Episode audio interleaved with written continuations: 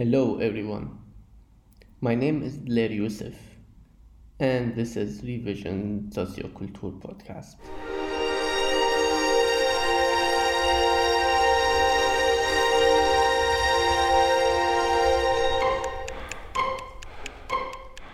One day, a friend of mine sent me a link and told me to apply for this job.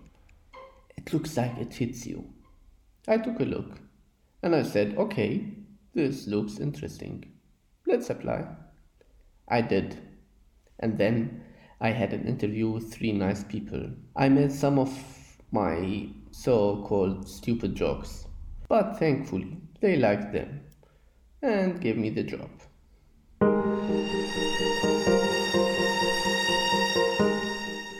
This job is, and I'm reading from their website. Looking to commission a digital artist for a storytelling commission between April and December 2022 to create a six part multimedia diaries. This commission is open to artists globally. You must be bilingual, German English.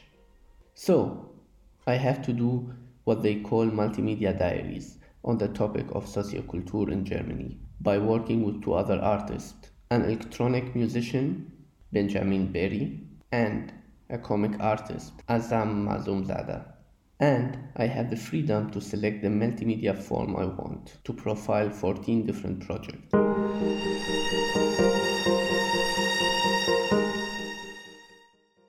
I decided to make six short videos, one for each part of this diary, and a podcast, which is the one we are listening to.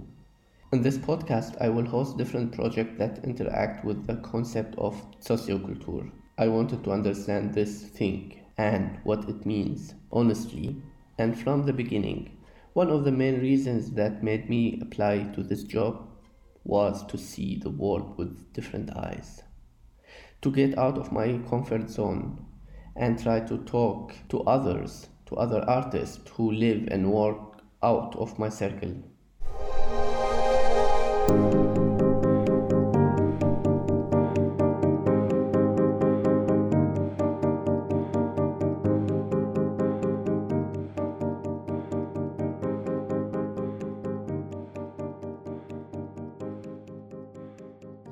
First, I would like you to introduce yourself and tell me who you are and um, tell me a bit about your job.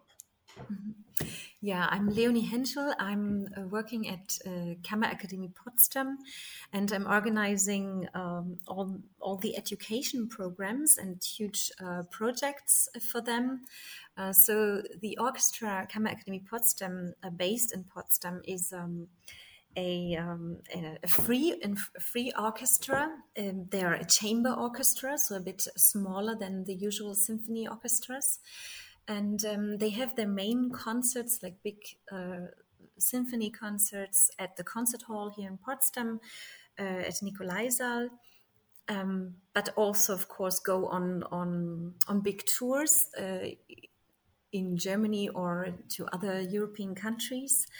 And uh, yes, and in addition to their main concerts, um, we have this huge, um, yeah, involvement with with the communities. We try to uh, to go into a into a quarter um, into a community where uh, children are, don't have the same um, opportunities as in others.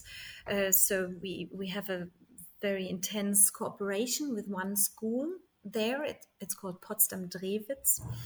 And and so we we have a yeah a, huge uh, in we try to involve the orchestra in over there and so a lot of musicians um, go into the school um, on a regular basis uh, just to have music being played there, but also for uh, special um, little concert projects. And then we have a huge a project going on that is uh, almost like a, a music theater piece each year so that musicians go into classes and they prepare a little they prepare a little something, uh, ein kleinen Beitrag, um, a little um, piece and that will all be matched together to one huge uh, music theater production in the end. And we're kind of now we are in the in the end phase to that and next in in two weeks there are those final um,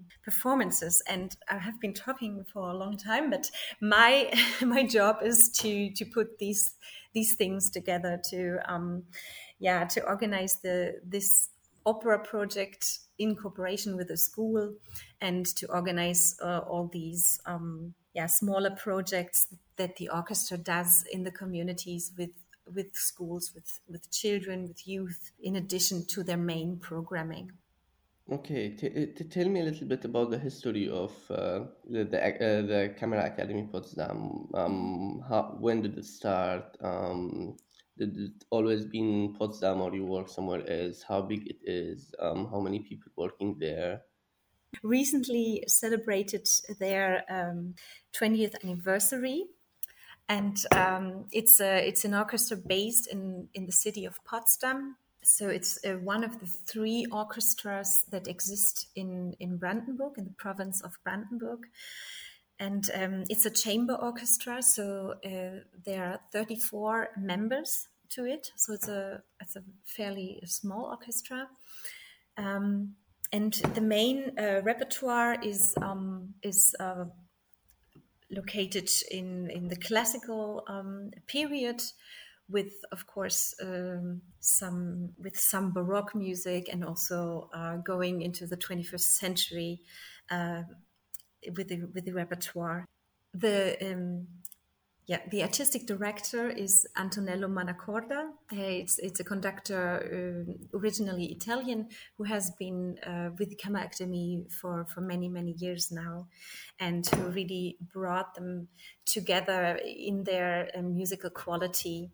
What I find really interesting actually in your project is um, that you don't only do music on a theater um, like usually orchestra you go to an opera house or you go to i don't know some music hall and you listen to orchestra playing and that's all. And they have their i don't know sessions trainings um, provas and then like they do their concerts. But what you do is not only that you work also with your local community. You work with schools you work with kitas kindergartens um, tell me a bit more about that. How does that like? What role does it play in your like job and the whole academy thing, and how how this affect the local community that you are based in, which is like Brandenburg, Potsdam. Mm-hmm. Mm-hmm. Yeah, so um, about a third of the musicians of the orchestra like about 12 uh, musicians. They are very engaged in the education part, and uh, there are some um, some musicians uh, who who specialize in in um, writing con- concert concepts for the very uh, small children, starting from the age of three. So these concerts are mm, very much uh, are not only about listening, but about um, a whole experience uh, of um, doing activities with the music, movement, and or doing little um, building little instruments together and then playing together with the musicians. So they really try to to um, find this approach that that is really um, um, engaging for the the very young children. And then, um, in addition, we have this project in how do you say quarter or or in one neighborhood mm-hmm, specifically, yeah. in one neighborhood. Um, uh, that uh, that really tries we try to be very present there. Um, musicians go go there on a very regular basis. They, for example, do small little concerts. It's called Cut Mobile, uh, where they just stand in front of uh, the buildings, in front of the balconies of of the people, and play for them, or um, or they. Um, yeah, they work. they go into the school and do a little concerts uh, concert workshop formats that um, that engage again are very engaging for the children very interactive. Um, yeah and so it's it's from the beginning um, of when the when the orchestra um, was built um, it, it's it was one of their um, bases, or let's say that that the musicians had an have an understanding that they also have um, a cultural how do you say Auftrag um, they assignment? Yeah they, they feel it like like a little bit of an assignment as well but this sounds a bit negative. It's very positive that they they feel like a little mission that they have to uh, not only play concerts but you know go to the people and and build bridges and really take education serious. Um, so they they know that this is an important part of their of their work. Okay and and, and then um what does this like all this project mean to the local community to the city of potsdam? Um how how does it affect the people and how people see this um this project? For example, we we have uh, uh, specific concerts as well for um, non-hearing or hearing impaired people, and, and this community, for example, is very grateful, of course, that that we we try to. Um, work together with uh, with a um, non-hearing moderator, and we add this kind of um, uh, yeah acting to the music and try to um, make this make the the experience of going to a concert available also to um, to people who can't hear actually. And this is just one of of the of the many things uh, we try to do. So we have certain audiences for certain uh, projects that we do, and and those audiences will will stick with us and uh, are kind of happy that that this is actually happening. And a lot of uh, teachers, for example, are love the the the concerts for children and and try to come back or or we have some workshops for youth and and we had some nice um, yeah um, feedback we got some nice feedback from from the teachers or the institutions. So they they really appreciate it as a valuable part of of the work. And also of course the politics. They um, they uh, take into consideration that that this orchestra tries to be present in the various communities and tries to do some some social work so I, I so I, I guess then for a project like yours and like that big and like politicians care and like um people around care, so it's not hard to get financial support, or is it hard? Yeah, I mean, uh, we we have to actually um, uh, get some additional funding as well from uh, Stiftungen, from uh, foundations, but but of course we also um, get uh, substituted by um, uh, the the city and and the province. Um, but uh, since uh, we are a free orchestra, we have to we have a higher rate of um, own income that we need to um, get. but but then that makes you like you have to be a little bit pragmatic with your like um projects, right? Like you have to always write like proposals and stuff. On the other hand, you have, I don't know, this like um, super beautiful, nice ideas to make, and that doesn't always bring money, right? so, how do you like kind of balance between both? Yeah, I mean, we have to balance in terms of um, timing because we of course we want to do a lot more projects than we can actually um, realize in in terms of um, having the time and having the resources. Um, yeah for sure. But this is kind of an ongoing uh, issue for everyone i guess uh, for every arts organization to balance uh, which projects uh, have to come first or, or which projects fit together in terms of timing and resources. Mm.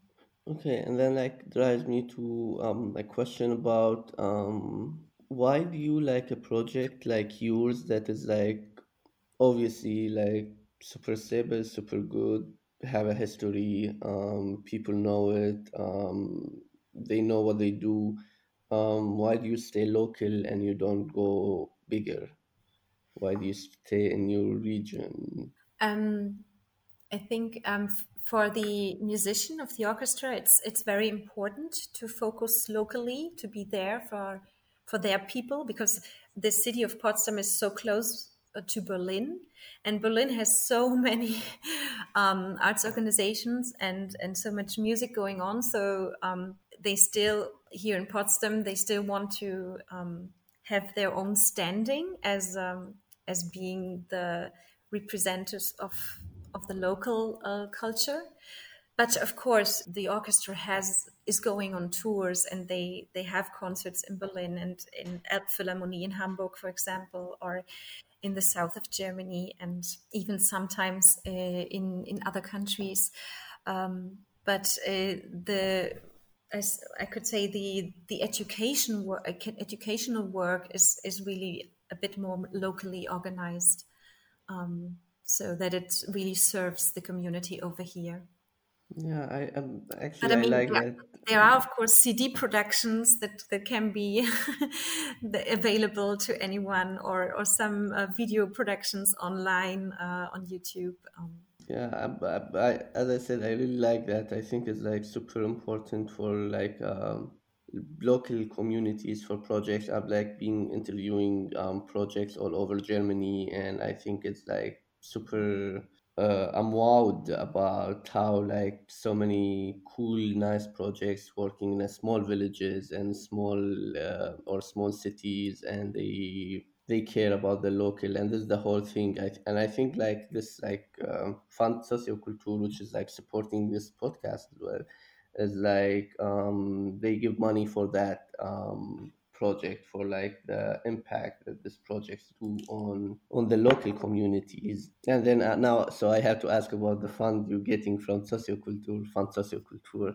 What does the fa- this fund do to you? And like how how you will like um have an impact on your project and your plans? Mm-hmm. So um, we we have uh, in yeah in our programming we already have one uh, concert for um, heard impaired hearing impaired uh, children. And we really wanted to expand this um, this offer to to youth and adults.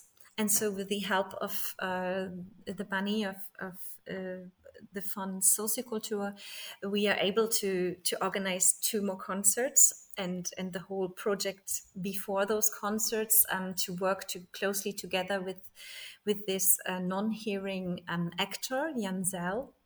And, and so the what we try to do uh, with this money is to to also have more musicians work together on the concept for the concert, so that uh, that we all um, learn more about um, how um, music can be felt uh, without actually hearing the music. And so we really want to go into this huge project with this money. And then um, we we want to do a few uh, smaller things. Um, so in order to um, yeah gain more knowledge again about um, inclusion uh, and diversity, we have organized this this concert also for a school uh, with um, with children, handicapped children, and and so we we would like to um, go for, deeper into this cooperation as well, and and learn more about um, uh, how these these children um, um, perceive the music, uh, and uh, the third one would be um, to have like um it's more like I, am envisioning some kind of a of a jam session between um, uh, uh, our musicians, uh, the classical musicians with the classical in German instruments, with with a few musicians from from other cultures um, to to come together and and also with a youth from different um, with different backgrounds uh, to to learn from each other um, about uh, about the ways of music, about what music can be. Sounds beautiful, um, and that like drives me to this question and that I'm asking everyone um, because this podcast and the whole project for me is the way to understand socioculture, which is socioculture in English. You know, this term is like super specific in Germany somehow, and it's like a German thing to talk about socioculture, to talk about um, this like um, grassroots organizations or like Familienzentrum or the. Mm-hmm uh, these things that are um, super important in a, in a German culture, let's say, and it's like affecting the societies and like uh, the communities that are in Germany. And I'm trying to ask everyone just for me to understand what is socioculture. So I would ask you to like, what is socioculture for you? It would be uh, the combination of the cultural aspect and the social aspect of course, a concert is always also a social event because people come together and they enjoy together uh, the music. They listen to the music and they are they they become a, a certain group, even though they don't know each other in a concert hall. But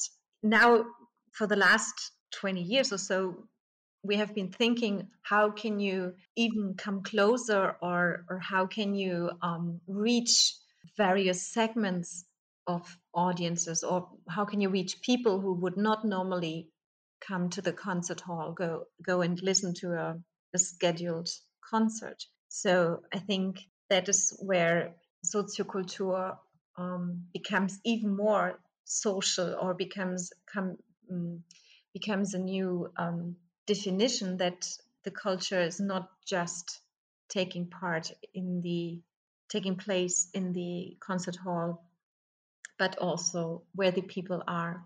Maybe it's also, you know, what socioculture can also be what what people make out of culture, right? They they transform culture. They um, they change what cultural values are, and then they come together.